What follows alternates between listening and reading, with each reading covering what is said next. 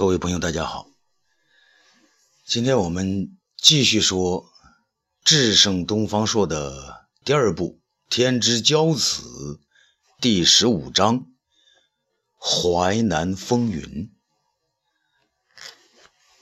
这个汉武帝不是派东方朔和辛苦子去淮南办事吗？这时候哈，黄淮之间呢有一辆车在独行，那肯定是辛苦子和他的老爹东方朔了。辛苦子呢辛苦的睡在漂亮的床上，啊，车上身边呢还躺着比他还要辛苦的老爹东方朔。爷儿俩呢见面的第一天，先亲亲热热的坐在一起聊了个痛快。儿子说了一些。他在西域和霍去病、张骞等人如何大战浑邪王和修图王的事情，还说了庄助如何英勇，霍光差点冻死在居延泽边的片段。说到得意处啊，眉飞色舞。而老爹呢，则向他讲述了他如何使齐国的粮价高达十两黄金一担，义纵在临淄如何尿裤子的事情。辛苦子边听边想：“哎呀，这老爹做事就是不同凡响啊！”爷俩说够了呢，倒头便睡。辛苦子居然一口气睡了三天三夜。当然，他也吃饭、喝水、拉屎、撒尿，不过都是由老老子呢叫醒的。完事之后呢，便接着呼呼大睡。东方朔呢，只睡了一宿，便无法再睡了。他从枕头下面掏出一捆竹简。躺着看了起来。这竹简呢，是他几个月前托司马迁从太史公那儿借来的一堆一堆史料，上面呢全是关于淮南王的事情。这看着看着，东方朔不由感叹：这太史公所记载的史料太详细了，而且很有趣味，读起来让人兴趣盎然。从这些史料中，东方朔将淮南王的家世。弄得个清清楚楚、明明白白。原来啊，汉家首任淮南王是刘邦的第五个儿子，名叫刘长。刘长的母亲赵姬原是赵王宫中的一个婢女。汉高祖在征讨汉王信的时候，路过赵国，见到赵姬风艳撩人，于是腿呢就迈不动了，在赵国呢一连待了好几日。悄不声的便播下了龙种。后来赵王因谋反被拘，那赵姬也被关进了牢房，在牢中产下了儿子。为了保命啊，赵姬便将此子系上皇上这个龙种之说，告知狱卒丙喜。这丙喜大惊，急忙向上层层禀告。谁知道吕后和他的情妇呢？这沈亦基那里一下子就打上了结。赵姬啊，失望之下撞墙而死。丙喜一见此情此景，心知此龙子有可能是真的，于是就将他收养起来。后来汉高祖刘邦得知此事，想起自己曾在赵国的风流韵事呢，于是命丙喜将狱中小子送到长安，亲自查看。这一查看不要紧呢，刘邦啊，只觉得那小人七分类似自己，三分犹如赵姬，年纪不大，个头却是不小。刘邦大喜，便给他取个名字叫刘长，封为淮南王，并命令吕后亲自抚养。又命丙喜呢，将那赵姬的遗体按贵妃之礼安葬于他的原籍真定。真定就是今天的河北正定。那吕后前番记恨赵姬，不愿承认刘邦这撒下的野种。如今赵姬一死呢，他便索性当起好人，与自己的情夫沈亦基一道，把刘长呢养得白白胖胖，是聪明异常。刘长呢也把吕后呢当做生母看待，是亲热无猜。刘邦死后呢，在众兄遭受吕后毒手之际，他呢却安然独存。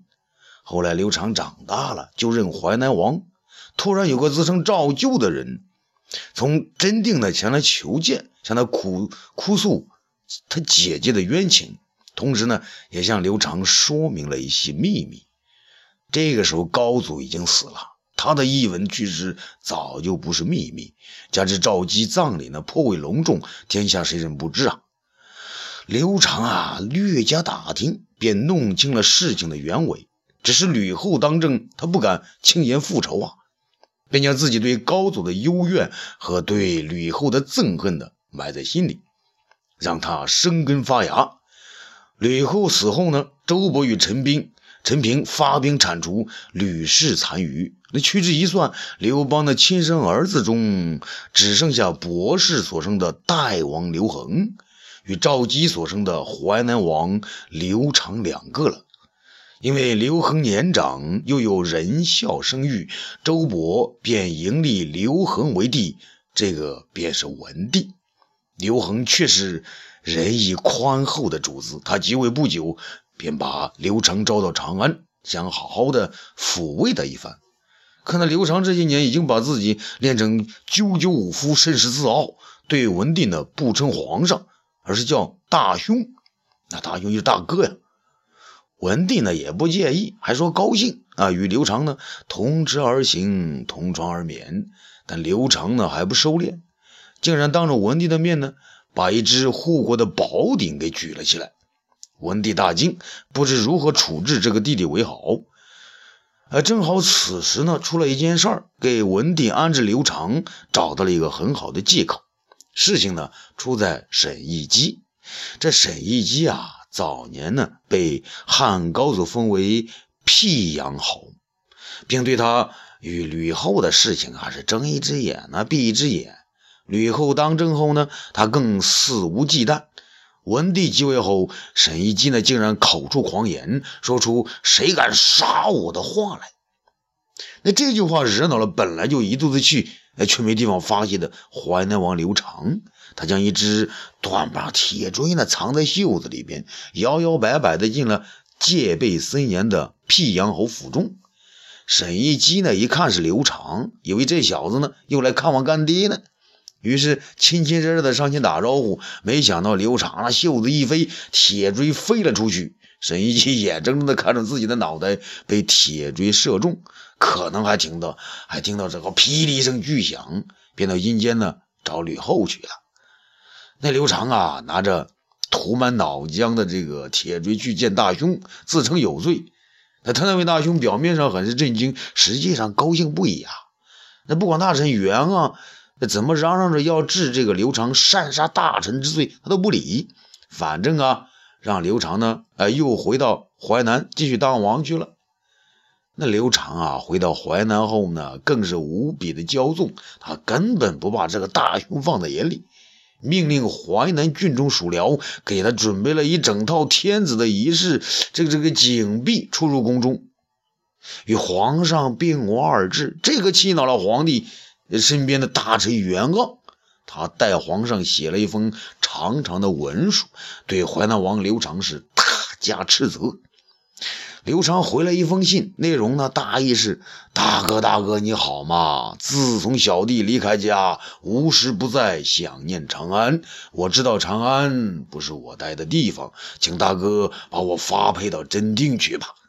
大哥在长安守着老娘薄太后，就让小弟我去真定守着生母的坟墓吧。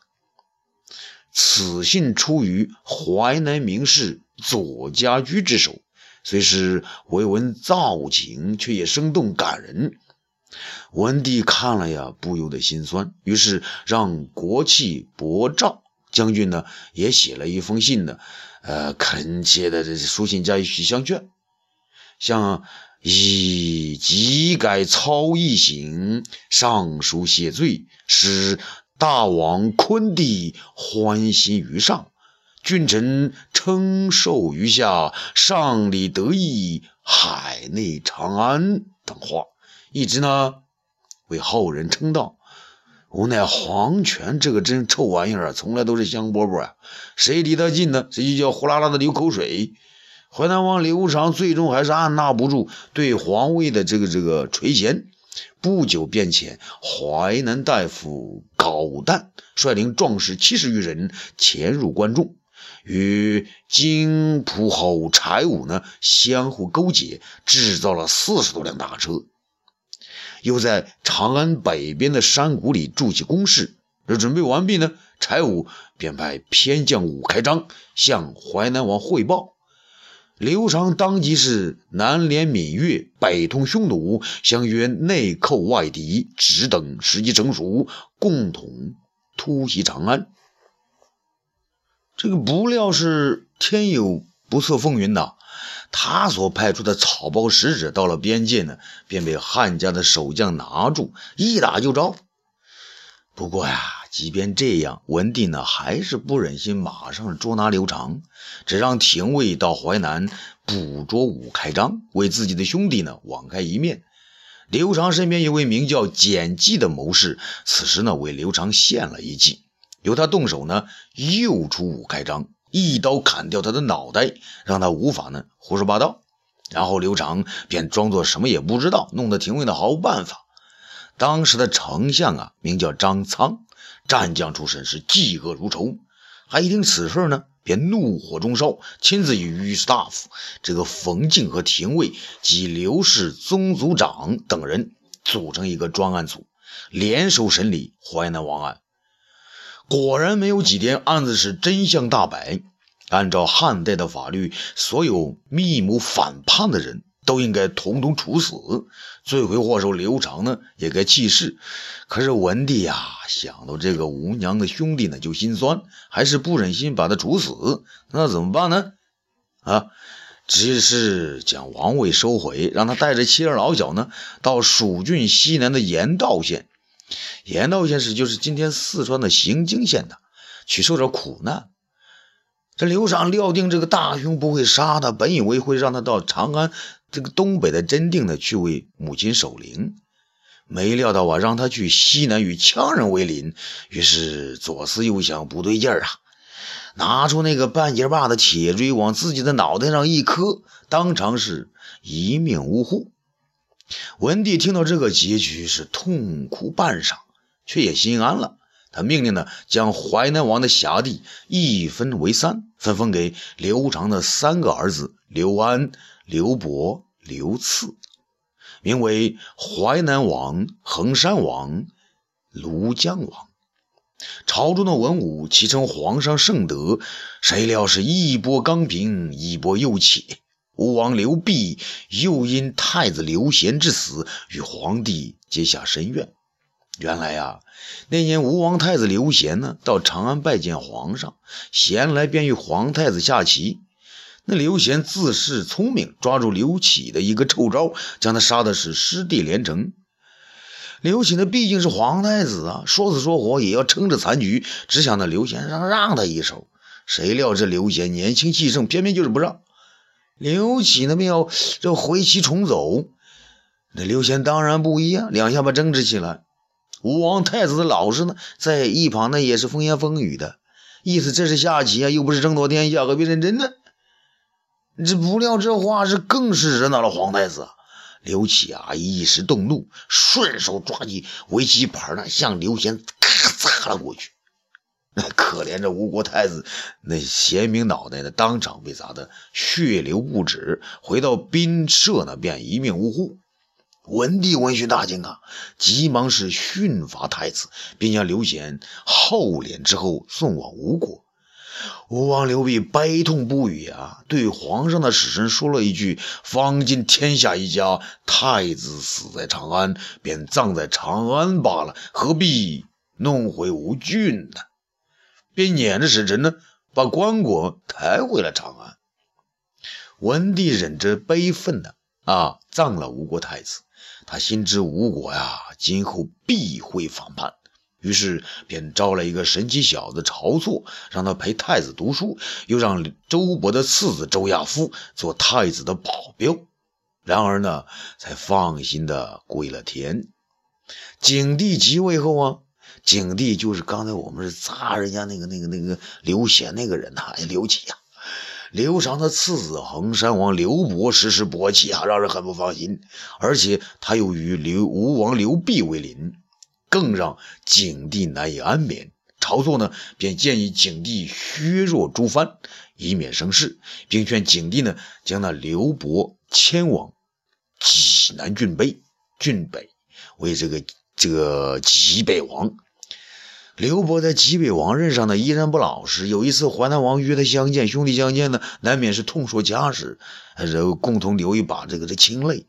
谁知济北王回去的时候呢，竟然死在道上。景帝啊，装出猫哭老鼠的样子，派人吊念一番，然后让庐江王刘赐调到衡山为王，庐江之地划归淮南王刘安管辖。从此之后，淮南王刘安呢，便求仙学道，装神弄鬼啊起来。这景帝即位三年，吴王刘濞终于按捺不住，以清君侧为理由，纠集楚王刘戊、胶西王刘昂、胶东王刘雄渠、川字王刘贤。这个刘贤是另外一个刘贤。这个济南王刘毕光。赵王刘遂南接闽越，是北联匈奴，这开始造反。奇怪的是，淮南王刘安呢，就在七位同姓家族身边，却没有起兵。